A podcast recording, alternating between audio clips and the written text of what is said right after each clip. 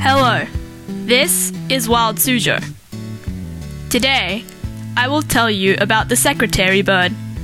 The secretary bird is a type of bird of prey, meaning it is related to birds like eagles, falcons, and owls. However, it is very different from these birds. It is in its own family, separate from other birds of prey, and is the only species in its family. It has long legs, a white body, black and white wings, a black crest, and an orange face. The secretary bird can be found in many places across Africa. The name is thought to have come from the 1800s when Europeans noticed they looked like secretaries.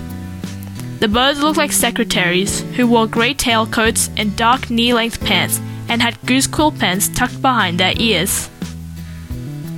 These birds spend most of their time on the ground looking for food, unlike most other birds of prey, but they can still fly. They search through the savannah for small mammals, birds, reptiles, and large insects. They can even kill snakes by stomping on them with force. They are opportunistic and go find areas that are recently burnt, where they can find food that was injured or killed by the fire. For Wild Suzhou, I'm Siana. Thanks for listening and see you next time.